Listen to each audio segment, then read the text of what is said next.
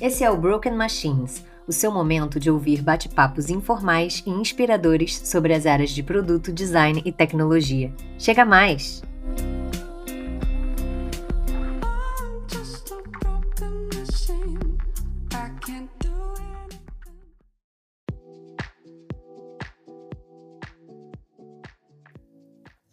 Chegamos, chegamos. E aí, gente, tudo bem?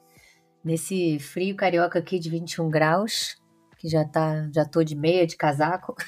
Carioca é assim, né? 21 graus já tá de cachecol, já tá de casaco. e a gente chegou para mais um episódio do quadro Conceitos aqui no Broken Machines. Hoje eu vou ser aluno, hoje eu vou ser mais aluno do que qualquer outra é. coisa. Não, vamos ser pares como sempre como a gente prometeu, vamos falar um pouquinho de design estratégico. Uhul! Mas antes, eu queria dar só uns avisos rápidos, né? Tem aquele de sempre. Qual é o de sempre? Curtir, compartilhar, ativar sininho. Avaliar. avaliar. Aí. Mas a gente tem uma novidade legal também, que agora nós estamos no YouTube.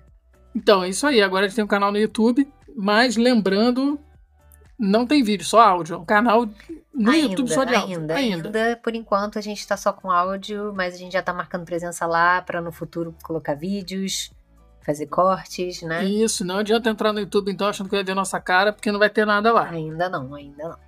Mas principalmente a gente fez, né? Porque a gente recebeu pedido, né? Tem gente que costuma ver podcast, ouvir, ver tudo, concentrar ali no YouTube, então mesmo não tendo ainda vídeo, o pessoal pediu, então a gente colocou lá também. Inscrevam-se, né, no canal. Curtam, compartilhem, mandem mensagem. Isso aí. Vamos que vamos, então.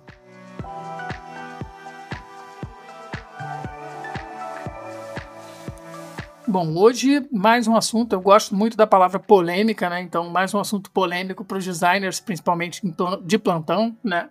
Galera que sempre rola. A gente trouxe esse tema porque sempre rola essa pergunta, né? É, design estratégico, o que é design estratégico, como os designers conseguem atuar de forma mais estratégica.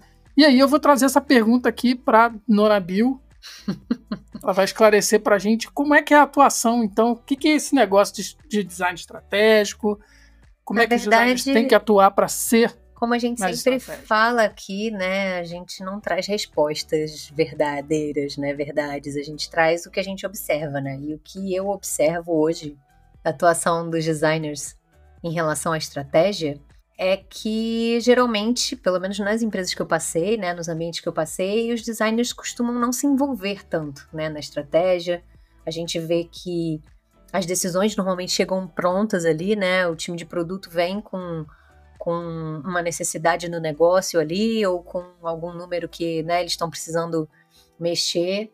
Chega tudo meio pronto e o designer acaba atuando mais operacional ali, mais executando. No máximo você tem o tático ali com uma liderança boa de design ali, uhum. mas você não vê muito e e por que que você acha que é não, isso? Não, eu, eu ia fazer essa pergunta. Eu acho que assim, uma coisa que eu reparo algumas vezes é que o próprio designer ele tem as suas, como é que eu posso dizer, os seus medos, né? As suas, parece que ele também não quer participar muito ou não se vê nesse papel, né? Não se vê nessa. É, e eu já ouvi também, é, eu já ouvi algumas pessoas falando, ah, é porque essa parte é meio chata, uma parte mais burocrática, é, tem que participar de muita reunião, e aí eu não consigo fazer meu trabalho de design aqui. É, mas eu também já ouvi designers reclamando, pô, eu quero ser mais estratégico, eu quero participar mais aí.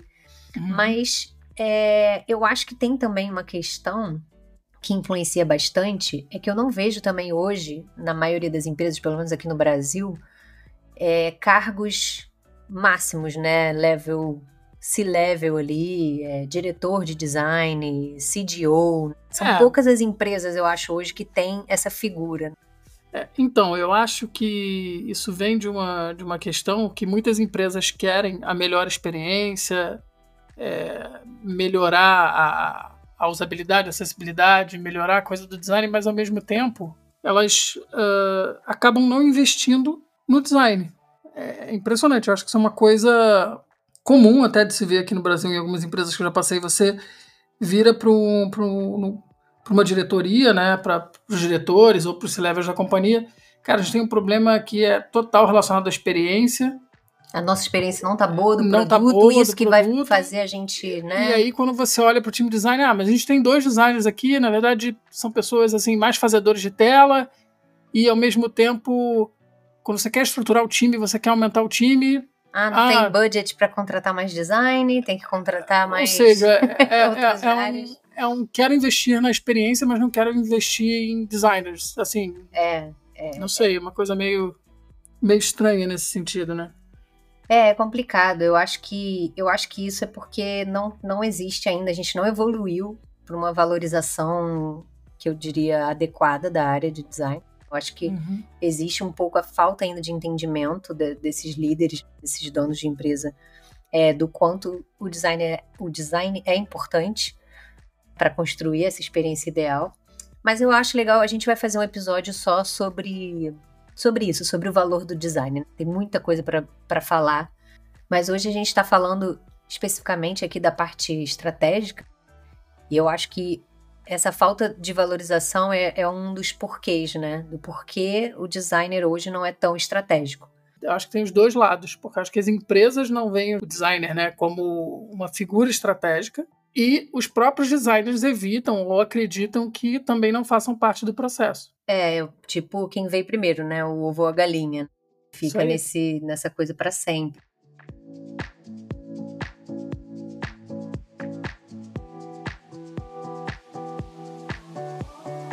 Então, mas aí eu queria fazer uma pergunta para você, assim, o que, que, você acha? Designers deveriam, afinal de contas, participar mais da estratégia? Olha, a resposta curta é sim. Claro. Por favor.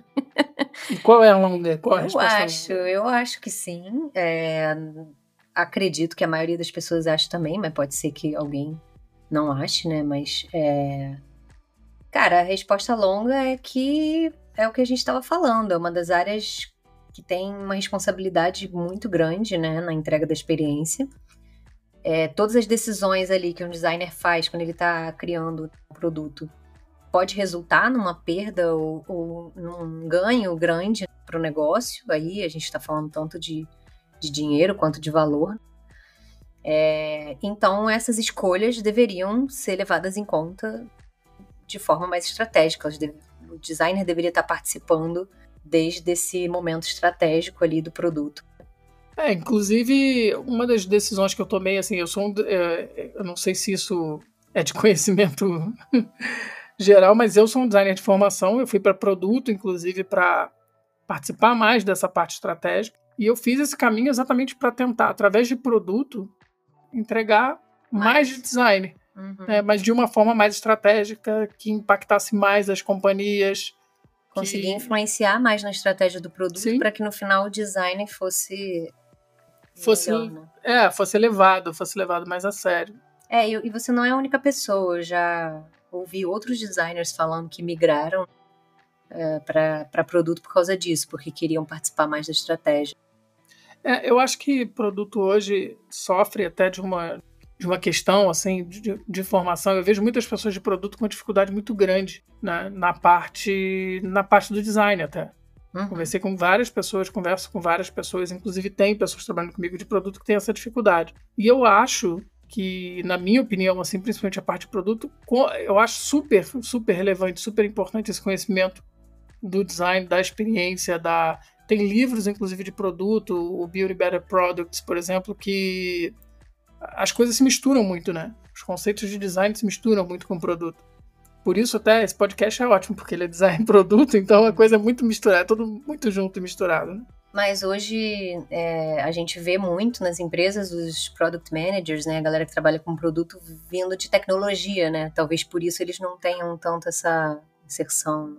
É porque as empresas também, na, na grande maioria, elas olham e entendem os aplicativos, né, o que está sendo desenvolvido hoje, como uma coisa muito tecnológica. E a gente vê, inclusive, uma dominância muito grande dos times até dos times de, tecno de tecnologia propriamente dito dentro das empresas. E aí eu acho que é uma priorização muito grande por ser um profissional de tecnologia, da área de tecnologia, quando, na verdade, na minha opinião, na minha percepção, a gente constrói produtos, a gente constrói né, interações para usuários, para pessoas, para seres humanos. E, e, e, ninguém melhor do que o designer, né, que lida com isso, que estuda isso, que estuda acessibilidade, que estuda usabilidade, para entregar resultado para o ser humano, para entregar produto para o ser humano, para entregar experiência para o ser humano. É, não é que a tecnologia não seja importante, claro, é muito Sim. importante, tem que ter, mas é eu acho que o que a gente está querendo dizer aqui é que poderia ser mais equilibrado, até para essa experiência no final ser realmente um, a melhor né, possível. Mas dentro desse cenário que a gente está, aí existem formas da gente ir mudando isso, né? Não é algo uhum. que, ah, pô, é assim e vai ser assim, e o designer nunca vai conseguir ser estratégico.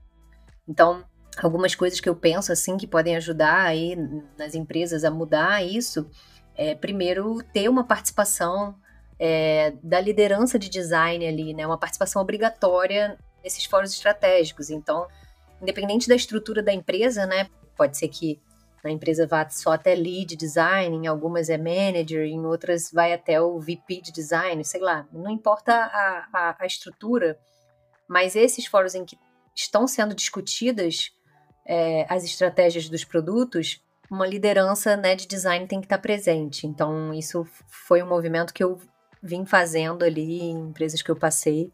E tem também a questão da, das entregas, né? Eu acho que hoje o designer ele entrega muito só o objeto, né, da entrega do uhum. design, só o, o fluxo ou só o layout. Ele não entrega muito o resultado esperado para o negócio, né?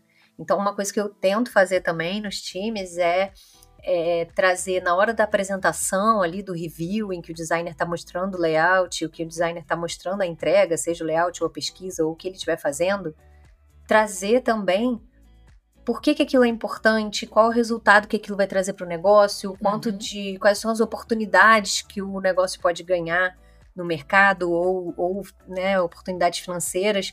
Então, o designer também tem, tem que partir do designer também é, tá ligado nisso, né? Prestar atenção nessas coisas e, e apresentar o trabalho dele com esse valor, com essa referência. É, com certeza, com certeza. Acredito que isso vindo também da apresentação do resultado ali, de como isso traz visibilidade para a entrega, se torna muito mais efetivo, né? Se torna muito mais visível.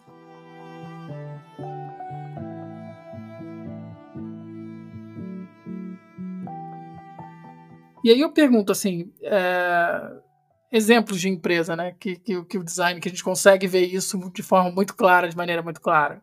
É, para mim a, a, referência que vem é sempre a Apple.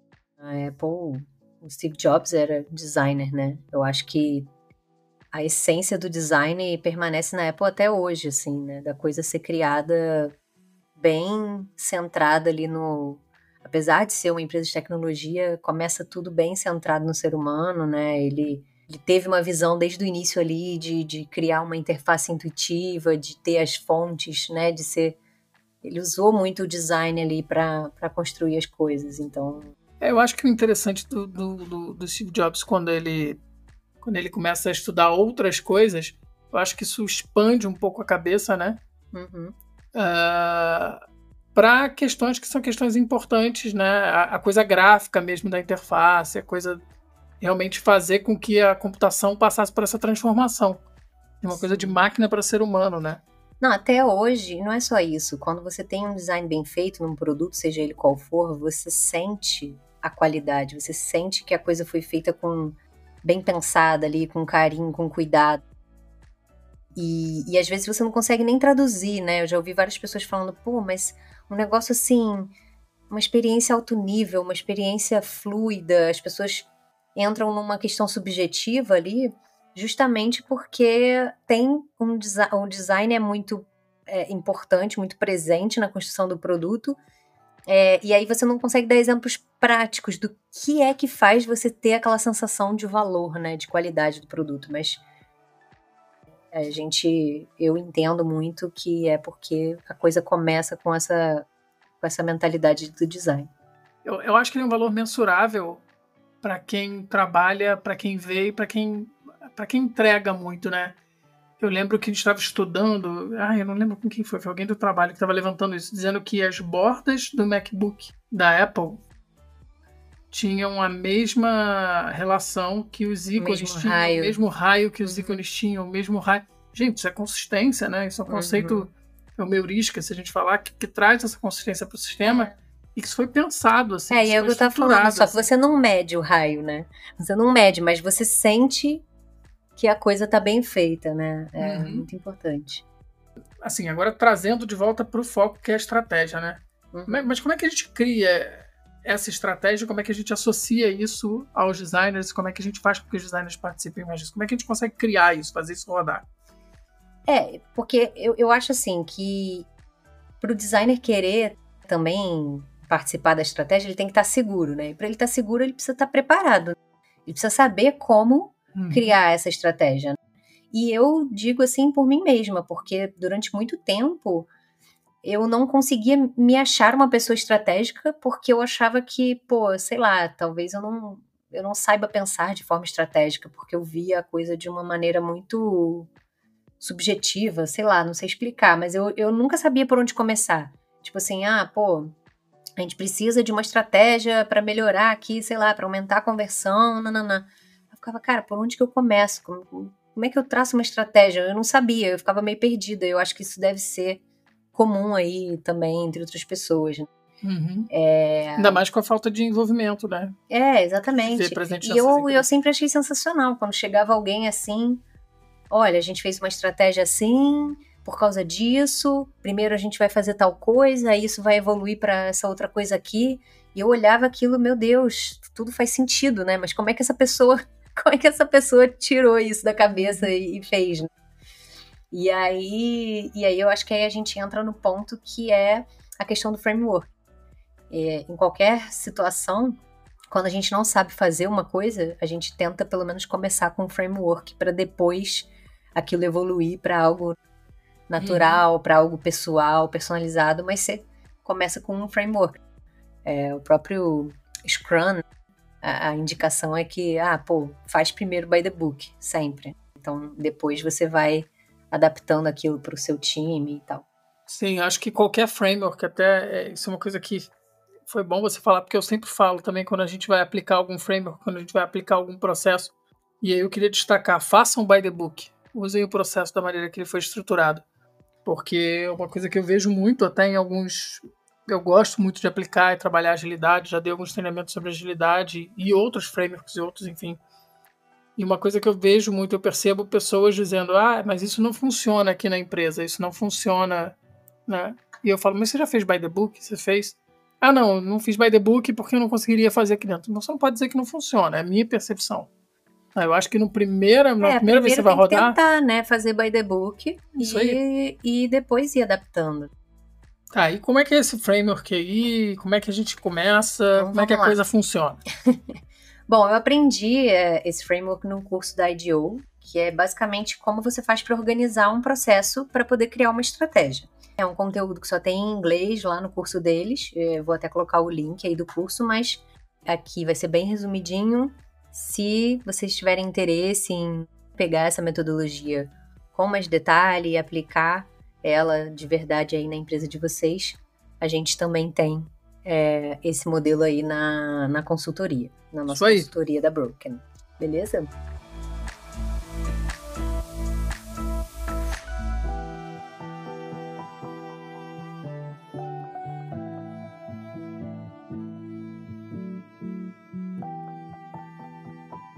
Então vamos lá, como é que funciona?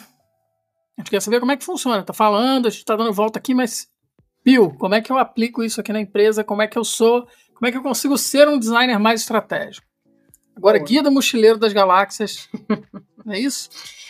Então, primeiro aquelas coisas que eu falei, né, da, da, da liderança de design participar, de apresentar sempre os resultados, mas se surgir algo específico, primeiro é, não tenha medo, porque estratégia nada mais é do que uma escolha dentre possibilidades. Então, primeiro você tem que saber quais são essas possibilidades que você tem e como tomar a melhor escolha. É basicamente isso. Só que, beleza, mas como é que a gente organiza isso? Então, antes de começar a fazer aí o, o, o método, você vai ter uma etapa de planejamento. Então, saibam aí que são sete passos. Então você vai criar uma agenda com os espaços necessários ali entre eles. Então sejam reuniões ou é, encontros, né? Ou enfim atividades paralelas ali. São sete passos, então tem que montar uma agenda. É, depois você vai dimensionar a equipe. Pode ser só você, mas se você for montar um, um, um grupo de pessoas para te ajudar a montar essa estratégia, junta aí de seis a oito pessoas no máximo para fazer essa execução. Quanto mais gente, mais complicado fica de focar, né? E, e, e fazer as escolhas. Mas pessoas chaves, né? Pessoas que realmente vão fazer a diferença ali. É, e dimensionar o trabalho também. Então, na hora de você montar essa estratégia, você não pode focar numa coisa que tá fora do seu escopo, que alguém de outra área que está tocando, é, ou algo muito grande projetos gigantescos. Então você vai focar no que você é responsável e capaz de entregar. Beleza. Então, esse foi o, a preparação ali. E agora, montar um mapa do processo da estratégia. Como é que a gente faz isso? Exatamente. Então a gente começa com o Strategy Process Map, né, que é esse mapa. Então qual é o primeiro passo? O primeiro passo é identificar o problema. Qual o problema? O maior deles. Então vocês vão se perguntar aí o que está funcionando, o que, que não está, é, onde que podem estar tá esses problemas, vai depender do que, que você está precisando uh, tomar uma decisão estratégica uhum. ali.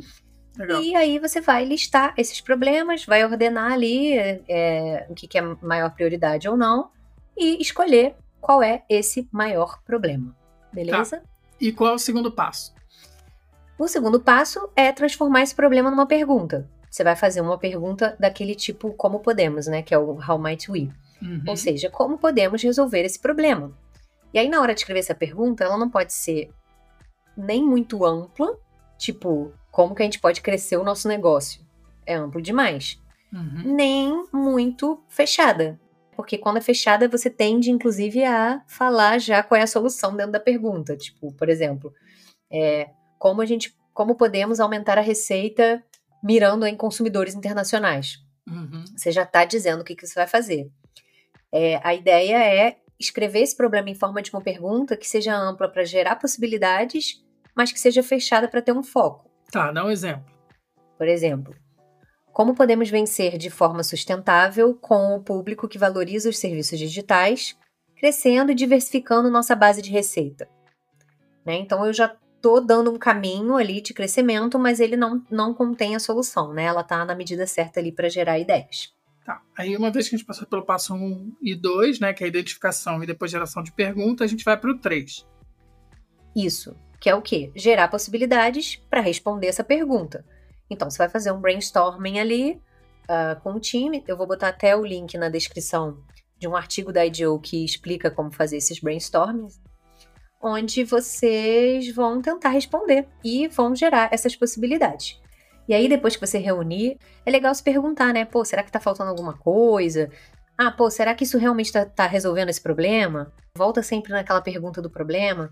É, pô, será que isso aqui tá faz sentido para essa organização? Será que tá dentro do nosso escopo essa possibilidade? Então, passe um pente fino aí e aí escolhe dessas possibilidades quais são as que realmente são prováveis de resolver o problema, né? Acho que tem potencial de resolver o problema. Mas não muitas. Eu diria aí de três a seis possibilidades. Três, tá? Vamos lá. Menos, vamos pelo, é, menor. Tenta, tenta o mínimo possível. Três possibilidades é o ideal. Escolhe aí com a galera quais são as três possibilidades para resolver.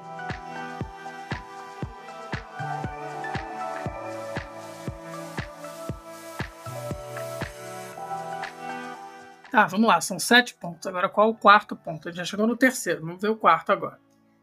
Então, aí você vai pegar essas possibilidades que você escolheu e agora, uma a uma, você vai tentar uh, entender qual delas vai ser a ideal para você escolher. Como você vai fazer isso? O quarto passo é o que deveria ser verdade. Então, é o passo onde você vai colocar quais são as condições para cada possibilidade daquela acontecer. E aí, para cada possibilidade, você vai perguntar o que deveria ser verdade sobre os clientes, a sua empresa e possíveis concorrentes. Então, esses são os três pilares em que você precisa se questionar o que precisa ser verdade. Vou dar um exemplo para ficar mais claro. É, vamos supor que você tem uma loja que vende sucos naturais, sucos de fruta, num bairro. E você quer expandir. Só que você pode expandir de várias formas. Uma das possibilidades seria expandir para um outro segmento, ou seja, passar a vender, além dos sucos, vender também refeições saudáveis. Para isso, o que deveria ser verdade sobre uh, os clientes? Pô, os clientes deveriam estar tá precisando, né? Deveriam estar tá uhum. querendo uh, se alimentar de forma saudável. O que deveria ser verdade sobre a sua empresa? Ah, a sua empresa, ela precisaria ter uma logística ali, você precisaria uhum. contratar né, nutricionistas, cozinheiros, enfim. E o que é, deveria ser verdade sobre os concorrentes? Ah, pô, naquele bairro que eu tô, é, não pode ter muita loja que já faça isso, que já sirva essas. Sim, senão né? a concorrência vai ser senão super você acirrada, vai ter né? muito concorrente e talvez você não, não atinja o sucesso. Então, basicamente é isso. Agora, você tem uma outra possibilidade nesse, nesse cenário, que seria, uh, pô, para eu expandir, eu vou continuar vendendo só suco, mas eu quero expandir para outros bairros. Eu quero abrir outras lojas. É uma outra forma de expandir. E aí você vai se fazer essas mesmas perguntas. Ah, o que deveria ser verdade sobre os clientes?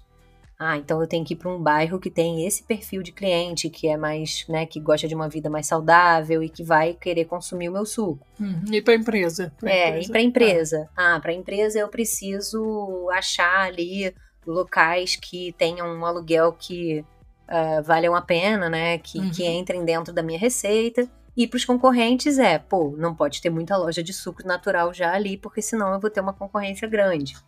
Ou, enfim, até mercados, né, que vendem também suco de fruta, né? Então, basicamente isso. Você vai se perguntar para cada possibilidade o que deveria ser verdade sobre os clientes, empresas e concorrentes. E aí, uma vez que você se perguntou isso para cada possibilidade, você vai ter uma lista de condições, né? Uhum. Isso aqui precisa ser verdade, isso aqui precisa ser verdade, aquilo outro também. Beleza, listamos aí as condições. E agora? Aí vem o passo 5, que é o quê? identificar barreiras. Então você vai pegar essa lista de condições e vai selecionar quais delas são as mais preocupantes ou desconhecidas. Como é que você faz isso? Você se faz três perguntas. Quais dessas condições nos preocupam mais? Sobre o que sabemos menos agora? E para qual condição, condição dessas nós compraríamos um seguro? Ou seja, basicamente é qual dessas condições deixa a gente mais inseguro? Então, naquele exemplo que eu dei, seria, sei lá, eu não sei quanto que custa o aluguel de loja num bairro XYZ para onde eu quero levar minha loja. Eu não tenho a uhum. menor ideia. E eu tô muito preocupado, porque parece que vai ser caro, né? Então, uhum. essas condições que são as mais preocupantes são as barreiras. Então, todas as condições que respondem a essas três perguntas são as barreiras. Entendi, entendi.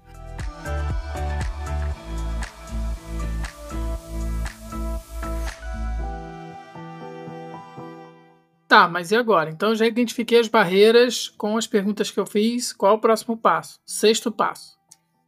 Sexto passo é teste para aprender. Então, basicamente, o que você vai fazer no sexto passo é verificar quais daquelas barreiras que a gente estava preocupado né, e estava na dúvida são realmente verdadeiras.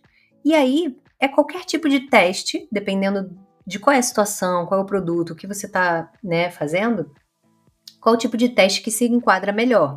Então tem teste de guerrilha, né? Que é aquele teste mais simples, rápido, que você vai na rua ali, pergunta para as pessoas.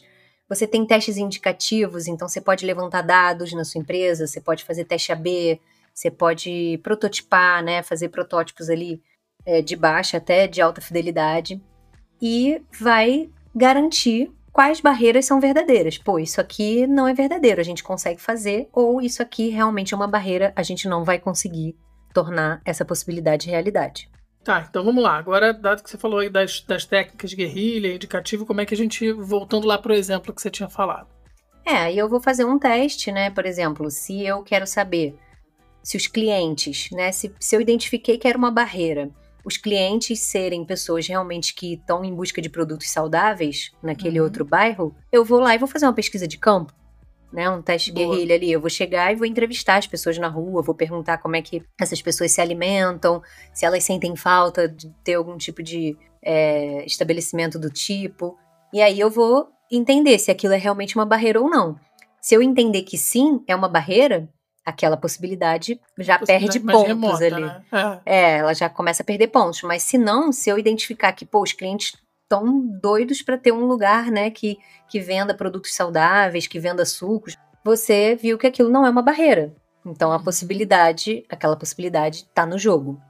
E então, uma vez que você fez esses, esses testes para aprender, você vai saber direitinho. Aí eu sei. Aí eu faço a escolha. Aí eu pego aquela opção e eu sei o que, que eu preciso fazer. Aí a gente chega no passo 7, uhum. que é faça uma escolha. Então, com tudo que foi aprendido, a gente vai saber direitinho, dentre aquelas possibilidades, quais que realmente têm barreiras que a gente não vai conseguir é, suprir, né? Às vezes você não vai ter barreira nenhuma, mas você ainda vai ficar ali com o pé atrás em alguma possibilidade, né? Depois dos testes que você fez. E vai ficar muito claro qual daquelas possibilidades é a mais vantajosa para o seu negócio. Então, o sétimo passo é o momento em que você define e escolhe somente uma possibilidade.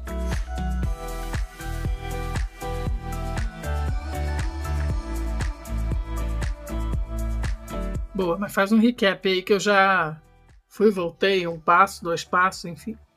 Então vamos lá. Primeiro passo, identifique o problema, o maior deles.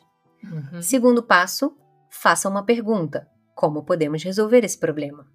Boa. Terceiro passo, gere possibilidades para responder essa pergunta. Quarto passo, o que deveria ser verdade para que cada possibilidade dessa possa realmente acontecer? Quinto passo: identifique as barreiras dentre essas condições, dentre essas, é, essas coisas que deveriam ser verdade, né? Sexto passo: teste para aprender, para verificar quais barreiras são verdadeiras. Uhum. Sétimo passo. Isso eu sei, isso eu sei. Calma aí, calma aí. Esse é para fazer a escolha, então. Faça uma escolha com tudo que Bom. foi aprendido. Então, resumindo, como eu falei no início, estratégia é fazer uma escolha dentre N possibilidades. E esse framework é só uma maneira de organizar uhum. as possibilidades, testar, fazer ali a pesquisa que for necessária para você tomar uma decisão estratégica com mais garantias, né, com mais confiança. É, isso é muito importante. É importante sair desse processo, todo mundo que estiver participando ou se for você sozinho, mas que você saia confiante porque você entendeu ali o mercado, você entendeu os clientes, os concorrentes, a empresa, você entendeu as possibilidades e fez a melhor escolha. É, isso eu gostei do, do, do framework, eu gostei da apresentação, porque isso volta sempre, né, trazendo a origem que você tem que pensar fora da caixa. Se você não pensar fora da caixa, se você for esse, esse designer que, que pensa dentro da caixinha, aí não adianta. Aí. Exatamente. E você pode usar esse, esse framework, né? A gente sempre faz essa pergunta aqui, mas você pode usar em qualquer empresa, qualquer tipo de estratégia. Pode ser desde uma, uma escolha importante para o negócio, né, como um todo. Leva para a vida, usa para você, usa para sua vida também, que é ótimo. Para os metódicos como eu, sim, é Isso. Mas é cheia das estratégias aqui. Pode ser também uma escolha importante para um produto, um determinado produto, ou ainda para uma definição de time né? É, é, eu, eu acho legal isso. Às vezes você tá com uma questão dentro do seu time ali de como estruturar o time e você tem várias possibilidades. Uhum. Dá para usar esse framework também. Boa. Tá, mas quando que a gente usa? Qual a frequência? Como é que é isso? É, isso é, é, fácil, né? Essa pergunta é sempre que necessário, né? E pode ser desde uma forma super enxuta no dia a dia ali, você pá, pá, pá, pá, já pensa. Às vezes você nem precisa fazer a parte do teste, às vezes o teste é perguntar para alguém alguma coisa dentro da empresa, né? Pode ser bem enxuto. É, mas eu diria aqui que vale aplicar essa dinâmica toda de forma mais robusta em algumas situações específicas. E aí são elas. O nascimento de um novo produto. Então, pô, vai uhum. nascer um produto novo, a gente vai criar um produto novo faz essa dinâmica. Vai ser muito importante para entender né, qual é a melhor forma de iniciar aí a estratégia dele. O segundo é quando um produto vai expandir. Então, a expansão de um produto. Você já tem um produto, você vai expandir para outro canal, você vai expandir para um outro local ou outro segmento. Faz a dinâmica também.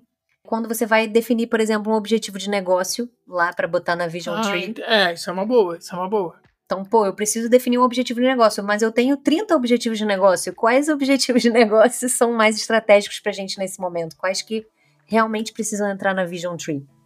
Uhum, isso é bacana. Fazendo um parêntese aqui, no episódio passado a gente explicou, né, aí a Vision Tree. Então, se você não ouviu esse episódio, ouça.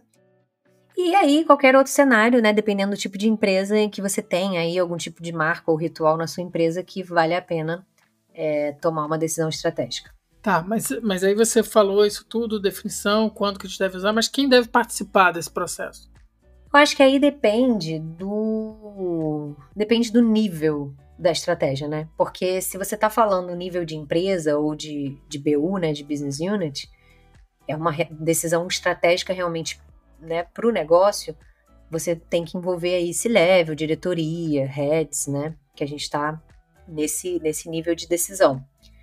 Se for uma estratégia que você esteja querendo definir para o seu produto, a nível do produto, é legal ter as lideranças, as lideranças da tríplice, de produto, design, engenharia. Uhum. Agora, se você estiver fazendo uma decisão estratégica a nível de um projeto ou de uma funcionalidade, aí a gente está falando das pessoas de dentro do time. As pessoas uhum. que estão envolvidas naquele projeto podem participar e, mais uma vez, se for uma estratégia sua, você mesmo. Boa. Isso, assim, mas aí pensando no cenário, como você citou até o último episódio, isso não inviabiliza a criação de uma Vision Tree. Não, pelo contrário, ajuda a você decidir o que entra na Vision Tree. E isso que é o mais legal, porque se você for um designer e você resolver usar essa metodologia, você vai estar tá puxando isso, puxando a galera do time junto para tomar essa decisão e já vai estar tá mostrando ali que você está participando de forma mais estratégica. Bacana. E uma vez que você definiu isso tudo, como é que você comunica, como é que você informa, como é que você dá manutenção? Da mesma forma que todos os frameworks que a gente fala aqui. Então, use uma ferramenta onde o processo seja documentado, onde né, tudo isso que você está fazendo, listando e pesquisando, vai ficar ali que todo mundo tem acesso. Então a gente falou do Miro, mas enfim, qualquer ferramenta, Figma, qualquer ferramenta onde todo mundo na empresa acesse né, e consiga olhar. Até porque é bom registrar do porquê você tomou aquela decisão. Qualquer decisão que você toma, né, principalmente decisões estratégicas, é legal saber no futuro ter registrado para, pô, mas por que, que a gente decidiu fazer isso? Uhum. Então o processo está documentado lá e, e você sabe por quê. Sim. É, eu acredito que deva ser, principalmente, né, do ponto de vista de, do design, como a gente falou no início, que tem essa dificuldade, muito difícil, né, também essa, esse, esse posicionamento, né, e assim, e aí eu pergunto até para o que, que, o que, que o designer pode enfrentar de dificuldade de participar dessa, dessa criação, de participar desse, dessa questão embrionária uh, dentro de uma empresa, dentro de uma empresa que ele trabalha hoje, como é que ele Quais são as dificuldades, os desafios que ele vai enfrentar? É, eu acho que talvez a maior dificuldade, eu acredito que seja essa questão da voz do designer, né? Do designer ser realmente ouvido, né? Dele chegar com uma ideia de como fazer a coisa e sem ter força no sentido de volume. Tem muita empresa que tem pouco designer uhum. e às vezes eles estão isolados numa squad ali, numa, num contexto eu acho que o principal ponto, né, quando você traz essa questão do design mais estratégico, por isso que eu falei muito do pensar fora da caixa, às vezes a gente está numa empresa e a gente acaba se limitando, achando que a gente não pode, né? Ah, eu não posso, eu não devo entrar, isso é papel de outra pessoa. Uhum. E aí eu acho importante passar a mensagem também de que a gente tem que ser muito, muito brigador, né? Usando as palavras, muito brigador, muito lutador, né? De abraçar. O designer, ele traz junto, né? Ele, ele puxa. E eu acho que tem que existir essa curiosidade de entrar na área do outro, de entender a área do outro, de entender a origem do problema. Porque eu acho que os designers eles só vão conseguir ser mais estratégicos, aí na minha visão, se eles participarem mais. Eu já ouvi designers dizendo que, ah, mas eu não gosto de gente. Eu já ouvi isso. Então, assim, como é que, é, na minha opinião, né? Como é que designer não gosta de gente? Designer faz pra gente, entrega pra gente e eu acho que isso é uma relação direta. Eu acho que não tem como você também é, ser mais estratégico se você não se envolver. É, eu acho que começa nessa vontade que o designer tem que ter. E aí, falando por experiência própria, eu tinha muito medo de me envolver com estratégia porque eu não tinha confiança, eu achava que eu não era capaz. E aí, nesse ponto, usar o framework ajudou muito, porque uhum. eu não sabia por onde começar, como eu falei. E aí, usar o framework vai trazer essa confiança. E com essa, com essa vontade, e em seguida com essa confiança, a gente ganha mais voz e a gente consegue participar mais de todos esses momentos e a gente consegue trazer essa, essa visão mais humanizada da coisa, né? De estar tá trazendo aí sempre o, o usuário em primeiro lugar, né? Então, eu acho que é um bom caminho, né, para começar. Para quem está perdido aí também, eu recomendo. Boa.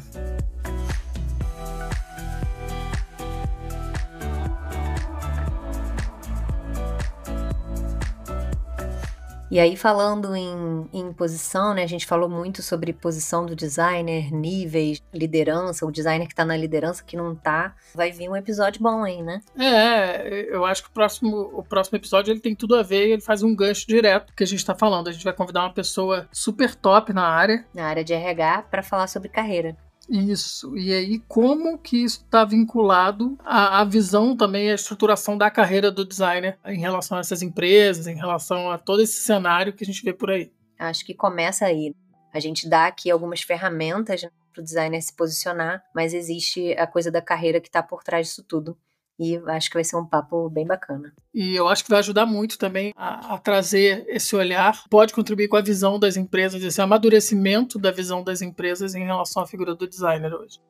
Então é isso? Fechamos? Então é isso. Esse é um mais um episódio da nossa série lá de conceitos. Isso aí. Uhum. E novamente, se ficou alguma dúvida, se não deu para entender como é tudo áudio, é difícil mesmo, às vezes fica confuso, volta ali, papá, mas se ficou alguma dúvida, ou se você tiver alguma outra forma de desenhar estratégia, né, de criar estratégia aí no seu contexto, manda pra gente. É, a gente quer muito discutir e trocar com vocês sobre isso. E já de antemão aqui, até eu acho que esse é um papo bem complexo. Eu acho que a gente pode mais para frente, inclusive, ter mais episódios que falem sobre estratégia e design estratégico e produto mais estratégico. Com uh, certeza. Porque eu acho que isso é papo para muito, muito episódio, assim. Tem muita coisa para falar uhum. na área. Acho que vai ser super bacana, até trazendo outras pessoas, né? Vamos pensar nisso aí mais para frente também, para continuar esse papo que é muito bom. Com certeza. Então, gente, ficamos por aqui. Sigam lá, arroba brokenmachines.podcast. Isso aí. No YouTube, no Instagram, em tudo. Curta, compartilha, manda e-mail, a gente tá por aqui. Beijos e abraços e até a próxima. Bye, bye. Tchau, tchau. Valeu.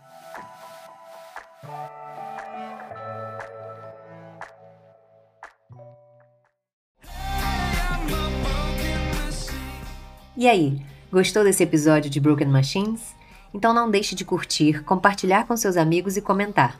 O que mais o inspirou nesse papo? Tem dúvidas, sugestões ou pedidos de temas para debatermos? É só mandar pra gente. Você também pode nos seguir no Instagram, broken.machines, para mais conteúdo sobre os temas lançamos novos episódios de aproximadamente uma hora quinzenalmente. Até o próximo!